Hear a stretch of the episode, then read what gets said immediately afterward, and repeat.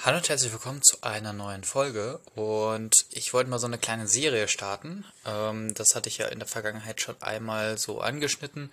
Und zwar wollte ich mal über nützliche Services reden im ja, Heimnetzwerk oder die man halt irgendwie selber hosten kann und die super, super hilfreich sind.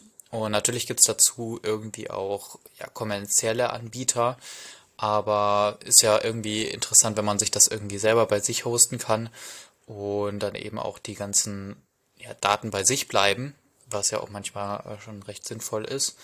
Und genau, heute soll es mal über Paperless gehen. Und zwar erstmal Paperless, äh, der Name ist eigentlich schon Programm, ähm, also papierloser, ähm, ja, papierloses Office. Ähm, aber halt nicht so dieses Office von wegen, ja, ähm, ich erstelle Dokumente oder so, sondern da geht's um die Speicherung von Dokumenten. Und das ist ja heute in der heutigen Zeit schon immer so, ein, so eine Sache. Man kriegt Briefe, die irgendwie reinkommen, dann kriegt man E-Mails mit PDFs. Mittlerweile signiert man ja auch PDFs äh, über ähm, ja, Adobe zum Beispiel, gibt's ja auch so eine Signatur. Oder ähm, ja, man unterschreibt direkt äh, digital zum Beispiel, das mache ich, weil ich keinen Drucker habe, ähm, aber eben halt so ein Touch-Display von meinem Laptop. Und wo werden die halt alle gespeichert und sowas? Meistens halt irgendwie bisher, zumindest bei mir irgendwelche, in welchen Verzeichnissen. Äh, ich habe meistens schon Dokumente eingescannt und die dann da eben da abgelegt. Und die sind meistens in Verzeichnissen, okay, ich finde die auch irgendwie. Also über mein NAS gibt's ja auch so eine globale Suche. Da kann man die auch suchen oder auch auf dem Rechner gibt's ja auch eine globale Suche. Könnte man natürlich auch machen. Aber was ist zum Beispiel mit Bildern? Was ist, wenn man jetzt einen Scan macht? Ja, manche Sachen wie Filey oder sowas, das ist eigentlich ein sehr, ja, ähm, würde nicht sagen Konkurrenz, aber ähm, das ist halt ein kommerzieller Anbieter, der ziemlich das gleiche macht wie eben Paperless. Und Paperless gibt es oder gab es früher eben als Desktop-Anwendung. Da konnte man halt ja, Daten reinschieben und der konnte das lokal auf dem Laptop eben analysieren und ablegen in so ein ja, Verzeichnis, Verzeichnisstruktur. Und das gibt's halt eben jetzt als Webanwendung. Das äh, nennt sich halt Paperless Engine X. Ähm, und genau, das kann man halt eben zum Beispiel über Docker bei sich einfach betreiben auf dem NAS oder wo auch sonst. Ähm, genau, und da kann man halt eben alle möglichen Dokumente reinschieben. Ähm, genau, und es gibt halt nicht nur diese eine ähm, Desktop-Anwendung oder sowas, sondern halt, das läuft halt über einen Browser. Und es gibt auch eine sehr, sehr schicke ja, Mobile-App für Android zumindest, für iOS weiß ich nicht genau. Da kann man sich eben zu seiner äh, ja, Instanz äh, eben connecten und genau, dann eben auch sehr, sehr einfach über sein Smartphone zum Beispiel Dokumente einscannen, Brief oder sowas. Genau, wie ist das generell strukturiert, wenn man bisher noch nicht so mit diesen Anbietern zu tun hatte? Ähm, man hat Korrespondenzen, also das heißt, wenn ich mit jemandem in Kontakt bin, dann kann ich das dieser, dieser Beziehung zuordnen.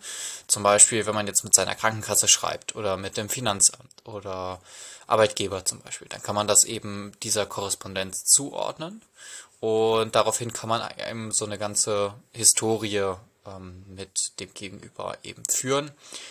Und genau, dann gibt's eben Dokumenttypen, ähm, das heißt, du kannst sagen, okay, das ist ein Formular oder das ist ein Vertrag ähm, oder eine Information oder irgendwie sowas. Kann man halt eben selber definieren, eben diese Dokumenttypen. Gibt so ein paar ähm, Sachen, die eben so ein Standard ist, eine Rechnung zum Beispiel oder so. Und dann kann man eben dieses Dokument dahin auch einordnen. Und da gibt's noch zusätzlich Text. Text ist nochmal so eine untere Schicht, da kann man nochmal flexibler ja, Sachen erstellen und so. Und genau, das funktioniert ziemlich gut. Ich habe jetzt äh, über 100 Dokumente einfach mal eingereicht. Genau, was auch noch interessant ist, man kann eben äh, ja die einzelnen Dokumenttypen erstellen, die einzelnen ja, Korrespondenzen und dann kann man eben auch sagen, ja, also ich, man kann auch mehrere Regeln definieren, äh, was, also damit das irgendwie automatisch zugeordnet wird in Zukunft. Da gibt es verschiedene Kriterien. Ähm, ich kann ja hier mal auf Erstellen gehen. Und da gibt's einmal die Möglichkeit, ähm, ja, bei bestimmten Schlagwörtern oder du kannst nach einem äh, Regex zum Beispiel das Ganze filtern oder ähm, ja, wer nicht weiß, was Regex ist, das ist einfach so eine, ja, würde nicht sagen Sprache, aber das ist halt eben so eine, so eine Definition von Text. Ähm, kann man sehr abstrakt äh, eben Text beschreiben, der dann eben auf diesen Regex passen soll. Zum Beispiel sollen zehn äh, Zeichen in der Folge sein oder sowas. Also man kann auch definieren, wie eine E-Mail aussieht oder sowas. Genau, das ist das so grob. Ähm, und es gibt halt eben auch doch die Möglichkeit, ähm, ja automatisch über so eine intelligente ähm, Zuordnung das zu machen. Also der lernt, heißt das zumindest hier. Ich weiß nicht, was da für ein Algorithmus hintersteckt, ob das wirklich Machine Learning ist oder ob das eher ja so ein Pattern Matching irgendwie ist. Auf jeden Fall kann man das eben zuordnen und dann erkennt er im Nachhinein, ja, okay, das denke ich mal gehört zu der und der äh, ja, Konversation oder ähm, Korrespondenz, meine ich. Genau, und das funktioniert mit Korrespondenzen, das funktioniert mit Dokumenttypen und das funktioniert auch mit Tags. Genau, also das lernt halt, also je nachdem, wie viele Dokumente man eben schon gelabelt hat, wird es halt eben besser. Und das kann man sich auf jeden Fall zur äh, Nutze machen, eben indem man halt erstmal einige Dokumente labelt selber und dann nach und nach ähm, äh, lernt das eben diese Dokumente kennen. Man sollte natürlich immer am Anfang nochmal drüber schauen, aber das denke ich wird dann auch äh, ja, besser werden mit der Zeit. Und genau, wenn man jetzt ein Dokument hochlädt, dann kann man das genau labeln, äh, also manuell, da gibt es dann sehr, sehr einfache Maske. Und genau, der erkennt meistens auch das Erstelldatum, also wenn es irgendwie eine Rechnung ist oder sowas, der hat OCR-Erkennung, das ist auch ganz interessant. Ähm, und erkennt dann halt eben Zeichen, erkennt, okay, das könnte ein Datum sein zum Beispiel. Oder ähm, ja, erkennt Namen oder so und ordnet das halt dann eben ja, einer Korrespondenz oder einem Dateitypen irgendwie zu. Und genau, das äh, funktioniert eigentlich soweit ganz gut. Wie gesagt, ich habe bisher noch nicht so riesige Dokumente, also so, so viele Dokumente drin, deswegen äh, werde ich dann wahrscheinlich noch mal ein bisschen abwarten, um da mir noch mal eine genauere Meinung zu bilden. Und genau, ich habe jetzt irgendwie 100 Dokumente hochgeladen, äh, gelabelt, habe dabei ein nettes Hörbuch gehört. Ähm, und ja, ich glaube, da habe ich soweit alle durch, genau. Und ja, was auch noch interessant ist, ähm, man hat ja irgendwie diese verschiedenen Quellen. Also wir haben jetzt schon äh, irgendwie gehört, man kann über die App zum Beispiel Briefe einscannen, sagen auch, ja, das ist äh, der, das Datei oder der Dateityp Brief und dann kann man das eben ähm, dementsprechend labeln. Ähm, aber man hat natürlich auch noch ein anderes Postfach und zwar das digitale. Und da kann man tatsächlich das so machen, dass man seine E-Mail-Konten ähm, dahin verbindet. Also bei einem externen Anbieter hätte ich da irgendwie Bedenken. Aber wenn man das irgendwie abgesichert hat und immer meistens, also ja, irgendwie im Heimnetzwerk betreibt, ich würde das jetzt nicht nach außen hin so public schalten, ähm, das wäre noch mir ein bisschen zu sensibel. Aber ähm, genau, da kann man eben seine ähm, ja, E-Mail hinterlegen. Ähm, muss man halt irgendwie gucken, weil E-Mail, da bin ich immer so ein bisschen skeptisch irgendwie auf, wenn man sich irgendwo einloggt. Das äh, mag ich nicht so gerne, weil das ist natürlich irgendwie, ähm, ja, hatte ich glaube ich auch schon mal angesprochen, so die kritischste Stelle, wenn man das so berücksichtigt. Also man hat sich ja überall irgendwie eingeloggt mit der E-Mail, man hat eine E-Mail angegeben, um irgendwie ein Konto zu eröffnen oder sowas. Und über eine E-Mail-Adresse kann man halt meistens auch ein Passwort zurücksetzen. Man kann äh, dem Account, äh, also man kann dem Unternehmen schreiben, dass man irgendwie Passwort vergessen hat oder ähm, Daten geändert haben wollen würde oder sowas. Deswegen ist, äh, sollte man immer Mail-Accounts immer super sicher absichern. Und ähm, genau, wenn man die halt eben bei so einem Anbieter, einem externen Anbieter hinterlegt, dann ähm, ja, würde ich das, also ich würde das glaube ich nicht machen. Aber dadurch, dass es halt eben lokal ist, ähm, habe ich das mal hier gemacht. Ähm, insgesamt vier ähm, Mail-Accounts. Und ja, genau, die sind jetzt erstmal nicht so wichtig. Das sind nicht meine Haupt-E-Mail-Accounts. Ich wollte erstmal so ein bisschen austesten. Und da kann man eben dann das so einrichten, Ähm, es gibt einmal halt Mail-Accounts, die man hinterlegen kann. Und dann gibt es äh, E-Mail-Regeln. Ähm, da kann man sich auch eine eigene Regel definieren. Das ist sehr komplex, also man kann da schon einiges äh, ja, mitmachen. Ähm, genau, man wählt zum Beispiel die Inbox zum Beispiel aus als äh, Ordner, wo halt normalerweise E-Mails reinkommen. Und der kann dann eben diese Dokumente, wenn es einen Anhang zum Beispiel gibt, kann man auswählen. Ähm, oder man möchte die ganze E-Mail direkt irgendwie ja, speichern oder man möchte nur von einem bestimmten Absender irgendwie was speichern, dann kann man auch direkt sagen, ja, ordne das bitte, diese ähm, ja, äh, Korrespondenz zum Beispiel mit äh, der der E-Mail direkt dieser Korrespondenz zu. Ähm, genau, und noch vieles weitere. Ähm, und da kann man das eben speichern. Genau, man kann auch noch nach Dateien filtern, ob es jetzt nur PDFs sein sollen oder auch Bilder oder so. Manchmal werden ja noch irgendwie im Anhang irgendwelche Bilder mitgeschickt, damit die irgendwie in der E-Mail angezeigt werden oder sowas. Das kann man natürlich da irgendwie ausschließen. Genau.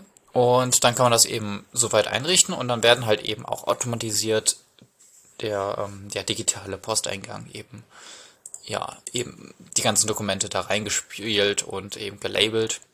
Genau, und dann hat man halt eben eine globale Suche, wo man nach verschiedenen Kriterien suchen kann.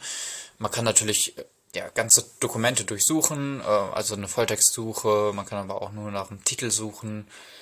Ähm, genau, oder halt irgendwie nach Textfiltern, Korrespondenz natürlich und Dateitypen.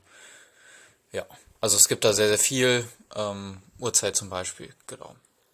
Und wenn man jetzt zum Beispiel in einer Familie ist, dann ist das vielleicht noch ganz interessant, wenn äh, man jetzt irgendwie zusammenarbeitet oder sowas und man halt eben eine Paperless-Instanz bei sich äh, im Heimnetzwerk hat. Dann kann man natürlich auch mehrere Benutzer hinzufügen. Das habe ich auch schon mal gemacht. Also es gibt Benutzer und Gruppen. Und da kann man eben einzelne Benutzer angeben, man kann den Berechtigungen zuweisen, ähm, genau, ob sie Text erstellen dürfen, ob sie User bestellen, erstellen dürfen, ob sie Mail-Accounts hinzufügen dürfen oder sowas eben. Und genau, wenn man halt eben einzelne Benutzer drauf hat, dann kann man auch eben einzelnen Dokumenten Berechtigungen zuweisen. Also nicht die Dokumenten, sondern den Benutzern. Und zwar kann man ähm, genau unter Berechtigungen, wenn man auf ein Dokument geht und dann unter Berechtigungen, kann man sagen, okay, ähm, die und die Person darf sich das anzeigen oder auch bearbeiten. Genau, das geht hier auch. Und genau, so kann man eben auch Dokumente zum Beispiel in der Familie teilen oder anderen Leuten dann freigeben. Genau. Sonst kann man noch bei Dokumenten eben Notizen hinzufügen, wenn man da irgendwie noch eigene Anmerkungen hat. Ähm, man kann sich die Metadaten anzeigen oder auch entfernen. Ähm, genau, habe ich bisher noch nicht gemacht. Und genau, sieht halt eben auch den Inhalt, der eben aus diesem Dokument rausgepasst wurde. Und kann da eventuell dann noch Verbesserungen oder sowas vornehmen. Ja. Genau, sonst gibt's noch ähm, Speicherpfade. Speicherpfade sind auch noch interessant. Normalerweise, wenn du jetzt irgendwie ein Dokument abspeicherst, wird das, je nachdem wie halt der Default ist, eben äh, abgespeichert. Ich habe das jetzt einfach ähm, weil ich am Anfang nicht darüber nachgedacht habe, so wirklich einfach als ja, Index äh, ja, abgespeichert. Also du hast halt einfach ein PDF zum Beispiel. Das erste PDF fängt bei 1 an, dann kommt das nächste bei 2, 3, 4, 5. Und das liegt halt alles in einem Verzeichnis. Das ist so der Default. Ähm, man kann aber natürlich auch noch andere Speicherpfade definieren. Und diese Speicherpfade kann man dann auch für jedes einzelne Dokument auswählen. Also man kann jetzt sagen, okay, ich habe einen Speicherpfad Rechnung und dieser Speicherpfad setzt sich aus äh, ja, ein paar ja, Komponenten zusammen, zum Beispiel Create Year, also, also das Erstellungsjahr, ähm, der Kor Korrespondenz und dann dem Titel. Genau, also dass man das eben in so unterschiedlichen ja, Unterordnern eben strukturiert. Und das ist nochmal interessant, wenn man das jetzt auf dem NAS direkt abliegt, die Daten, dann kann man natürlich da auch nochmal ein bisschen besser nachsuchen, als wenn man da eben ja das Ganze nach einem Index aufsteigend ja, sortiert. Und genau, das kann man eben dann genau angeben. Das kann man für jede einzelne ähm, Datei, PDF zum Beispiel auswählen. Und ich habe jetzt bisher nur den ähm, ja, Speicherpfad Rechnung und genau dem wird, also die, da können Dokumente automatisch zugewiesen werden. Und aktuell ist da eine Anzahl von 24 Dokumenten drin. Genau. Da kann ich natürlich noch weitere erstellen. Es gibt da verschiedene Muster, die man machen kann. Man kann auch zum Beispiel das, äh, ja, eine Datei direkt nach äh, Year und dann ähm, minus Titel oder sowas abspeichern. Man kann das halt auch in Unterordnern machen. Das ist natürlich auch nochmal ein bisschen interessanter. Und genau, man kann auch für jeden Speicherpfad dann auch eine Berechtigung ja, ähm, vergeben.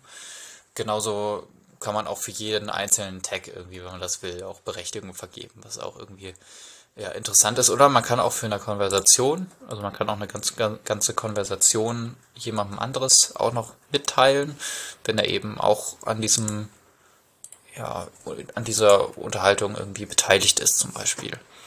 Genau. Und dann kann er da auch Dokumente hochladen oder ähm, ja, verändern. Genau. Und das kann man alles sehr, sehr filigran einstellen, was die Berechtigung angeht.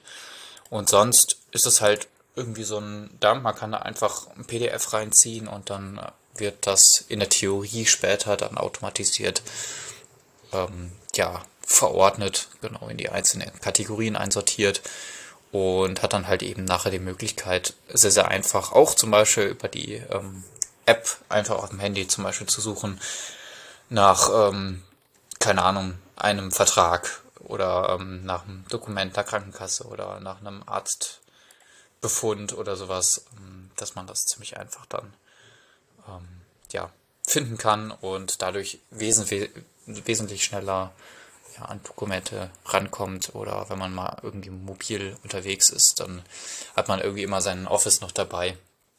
Das ist schon relativ angenehm. Ähm, genau, bei der App hat mir noch nicht so gut gefallen. Äh, beim Einscannen, da das funktioniert noch nicht so ganz mit der Erkennung von den Ecken von den Dokumenten. Ähm, da sollte man das am besten auf eine ja, Oberfläche mit hoher ähm, ähm,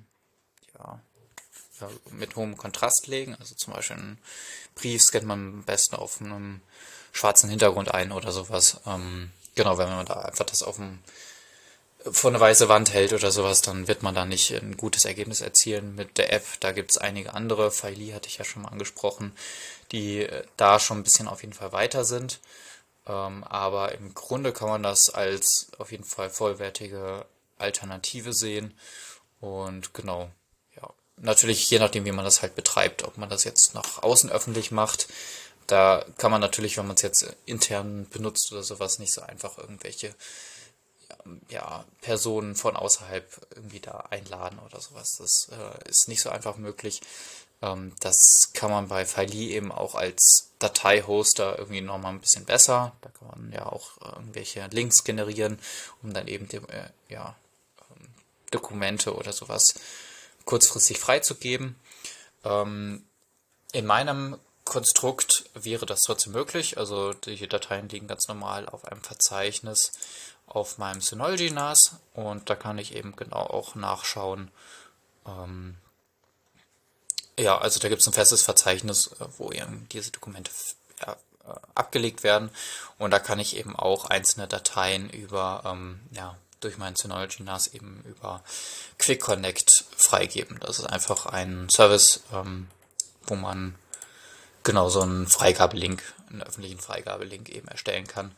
Das wäre in der Konstellation auf jeden Fall auch möglich, aber nicht direkt über Paperless eben. Genau. Und ja, ich denke, das war es soweit. Ähm, es gibt natürlich immer noch Gleichkeiten zu erkunden hier, ähm, aber ich hoffe, ich habe euch so einen groben Überblick mal geben können.